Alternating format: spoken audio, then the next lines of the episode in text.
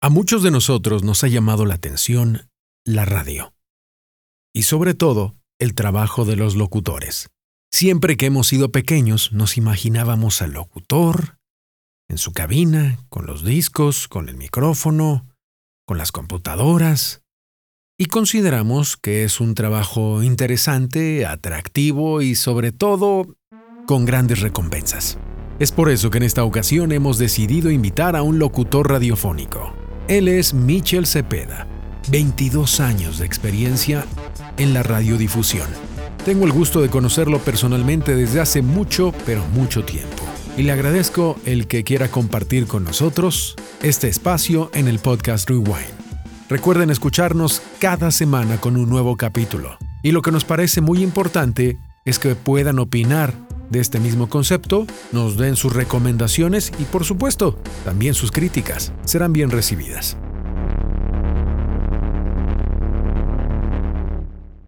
Bienvenidos a Rewind, dedicado a revisar, repasar, entender a la locución, comunicación, producción y audio comercial.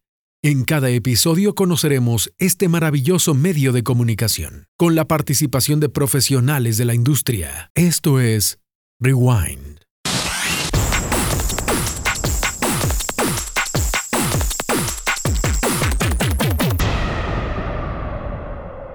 Michel, ¿cómo estás? Excelente tarde. Gracias por acompañarnos. Bienvenido, Michel.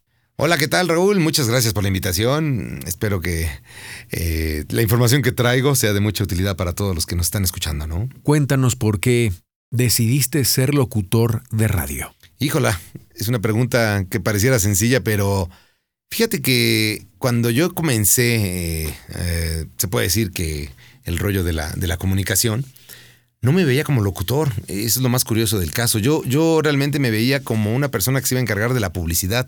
Siempre me llamó la atención, pues todo lo que era el rollo de la mercadotecnia. Y como tú sabrás, antes no había una carrera que pues se enfocara especialmente en mercadotecnia como ahora. Entonces lo más, lo más cercano era la comunicación, era eh, ciencias de la comunicación. Y una vez que entré en los medios, me encargué de ser productor comercial, me llamaba mucho la atención, obviamente, hacer los comerciales, manejaba yo a todos los locutores.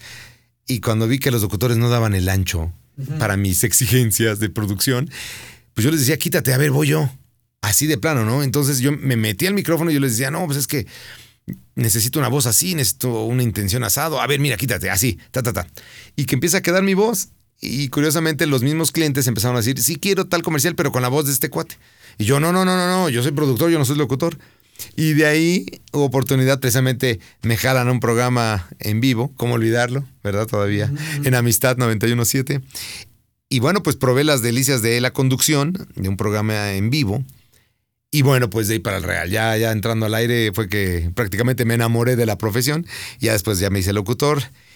Y bueno, y de ahí para el real, ya estamos hablando de casi 22 años al aire era así que una historia de esas de las que uno no puede creer, pero sí, así, así ha pasado tanto tiempo, ¿no? Y ahora, ¿cuál es la diferencia entre la locución comercial y la radiofónica? que es más animada. Exacto, fíjate que lo acabas de decir, eh, es animación prácticamente. Mira, ahorita en el nuevo género que estoy es eh, bueno, de hecho, no, no solamente en este género, ¿no? en todas las estaciones que he estado, siempre ha sido mi rollo como de animador, exactamente, el locutor animador, que inyecte a través de la voz energía, ser positivo, te, ponerte de buenas. De eso se trata, ¿no? Ser un locutor que, que, obviamente, bueno, pues ponga al auditorio con otro, con otro, ¿cómo le podemos llamar? Este punto de vista en ese día, que le esté llevando mal, que se, esté, que se haya peleado con la novia. Bueno, pues entra uno al aire y hace todo lo posible para que se sienta bien, ¿no? Obviamente, cuando ya haces un comercial es totalmente distinto, la voz ya es más seria, ya está más trabajada, mm, ¿qué te puedo decir? Con más cuidado, mejor pronunciación. Porque a veces, digo, uno sabe que a pesar de que está al aire, a veces por hablar rápido se nos barren ciertas palabras y demás.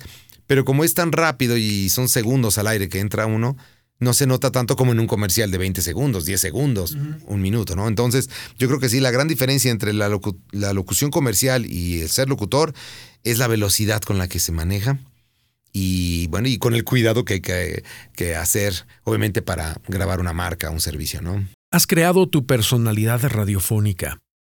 Y cuando estás al aire y cuando grabas comerciales, cambia el estilo. ¿Qué haces para no encasillarte en un mismo estilo, considerando que un locutor graba en una estación de radio muchos, pero muchos comerciales. Fíjate que eso es algo muy, muy interesante. Muchas veces me han dicho, precisamente los productores, ¿no? Me dicen, oye, Michel, todo el mundo quiere tu voz, pero no podemos llenar la estación con tu voz todo el tiempo. Entonces voy buscando desde hacerla más gruesa, la voz, más este, delgada, más pausada, eh, meterle un poquito más de, grito, meterle un poquito más de punch. Todo es parte como de, pues ya de muchos años, este, Rule, que, que la verdad es que manejando ya la voz de uno, puede obviamente llegar a eso, ¿no? O sea, yo creo que cuando todos empezamos, empiezas a buscar primero tu tono de voz, ¿no? O sea, este tono que me estás escuchando es el, con el normal, con el que hablo, ¿no? No fuera que entrara yo al aire porque ¿qué tal? ¿Cómo están? luego, luego se nota el cambio de, voz, ¿no? O hablar de un spot, ¿no? Los nuevos, los nuevos taquitos están en la colonia El Sur. No sé, se me ocurre, ¿no? Entonces te, vas a dar cuenta que realmente tanto la locución comercial como la locución este, al aire van a, van a, van a, darte un, un tono, un sello. Y es lo que yo procuro hacer en los comerciales, ¿no?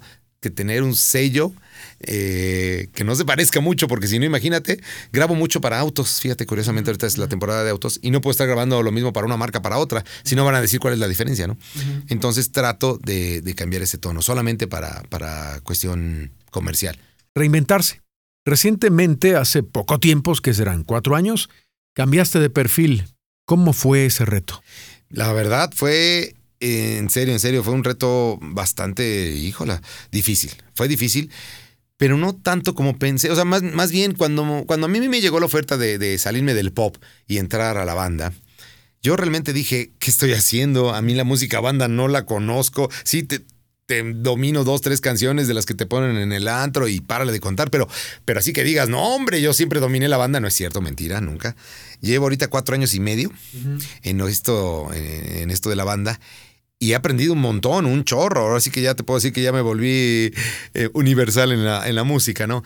Pero obviamente a lo mejor lo que me ayudó es que yo siempre en pop fui muy rápido. O sea, yo en, pop, además de que es, un rollo, llamémosle más fresón la locución, bueno, pues en, en, en banda híjola, pues tenía que ser un poquito más rápido de lo que estaba yo acostumbrado a hablar y más arriba, más arriba, más arriba. Aquí en, la banda no puedes hablar eh, tranquilo porque pues la misma gente te escucha para aprenderse, no para apagarse. Mientras que en pop pues había programas de amor en los cuales pues simplemente entrabas al aire y dedicabas la canción y todo relax. Pero en banda es para arriba, para arriba, para arriba.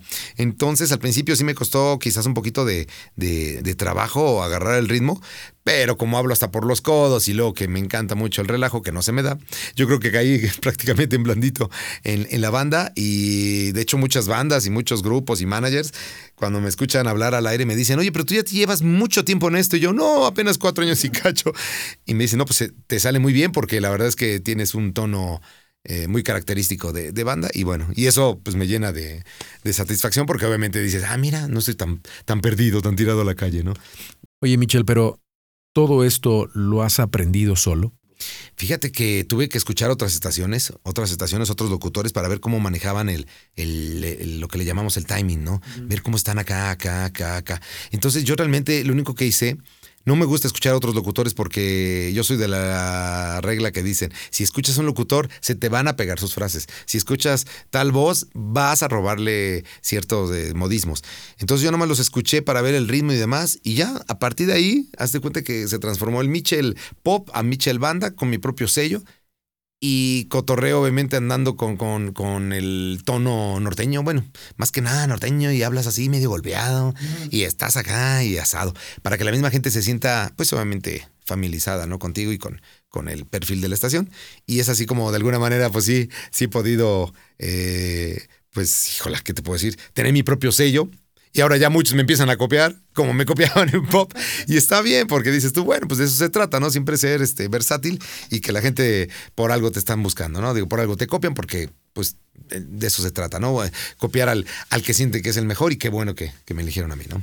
Para quienes están empezando, ¿qué deben hacer para convertirse en locutores de radio?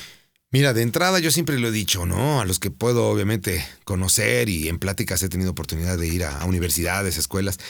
Yo siempre les digo que echando a perder se aprende. Mira, muchos han de decir, oye Michelle, es que tú ¿Alguna vez le echaste a perder? Todo el tiempo, todo el tiempo le eché a perder. Al aire, en comerciales. Pero si algo me hizo cambiar o hacer la diferencia, obviamente, en la locución, es eso, aventarte al ruedo sin miedo, sin temor, la regaste, pues ni modo, ya la regaste, va de nuevo, ¿no? Y trata de regarla menos. Y algún día vas a tener, obviamente, la oportunidad de que todo te salga bien. Yo creo que ese es el consejo que yo le puedo dar a todos aquellos que quieren entrar, incursionar en este rollo de la locución, que pues que le entren con todo, que le entren con ganas. Si sienten que están apachurrados, bueno, pues a activarse. Si sienten que hablan lento, bueno, pues tratar de ver por qué están hablando lento, buscar su tono de voz todo, de verdad, de verdad, se oye feo, pero echando a perder se aprende. Y es así como a mí me pasó. La verdad es que a veces me quedo pensando y volteo a, mis primeros comerciales hace 20 años. Y ahí los tengo algunos. No, no, no, no, no, no. Sí, la verdad es que dice uno, qué barbaridad, ¿cómo es que grababa yo eso? Pero yo creo que me elegían porque me aventaba, me aventaba el ruedo. Y, y, fue eso que me fue dando como que la experiencia, ¿no? Yo creo que te vas haciendo callo y es ahí como, pues bueno, salen las cosas, ¿no? Todos estos años hemos pasado muchas aventuras, muchas anécdotas. Dinos qué recuerdas de tus mejores tiempos. Híjola, tengo muchas, tengo muchas.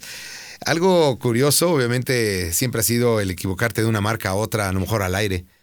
Y bueno, pues, ¿qué te puedo decir? Una vez nos pasó, estábamos haciendo un comercial para Home, Home Depot, ¿sí? Era Home Depot.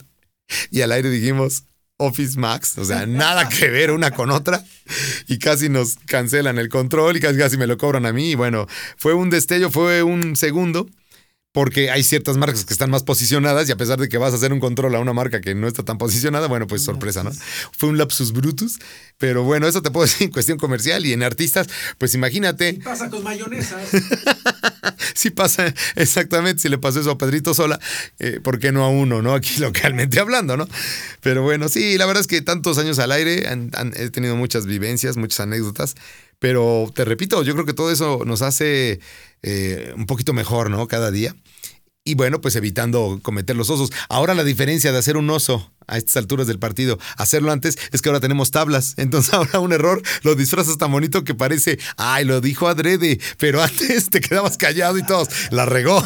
Esa es la gran diferencia de antes a lo de hoy. Michel, muchas gracias por este tiempo que nos has dedicado. No, hombre, al contrario, muchas gracias, de veras. Eh, es muy padre tener la oportunidad de, tener este tipo de entrevistas, porque también las mismas personas que nos oyen, pues nos van conociendo más y se van a dar cuenta que bueno, no todo es, este, como dicen, de color de rosa, ¿no? También hay fallas y el conocer obviamente a un locutor y expresar obviamente lo que uno piensa, le va a servir de herramienta a muchos, ¿no? Que quieren iniciar este rollo, ¿no? Gracias a ti, Raúl. Saludos a todos. Bye bye.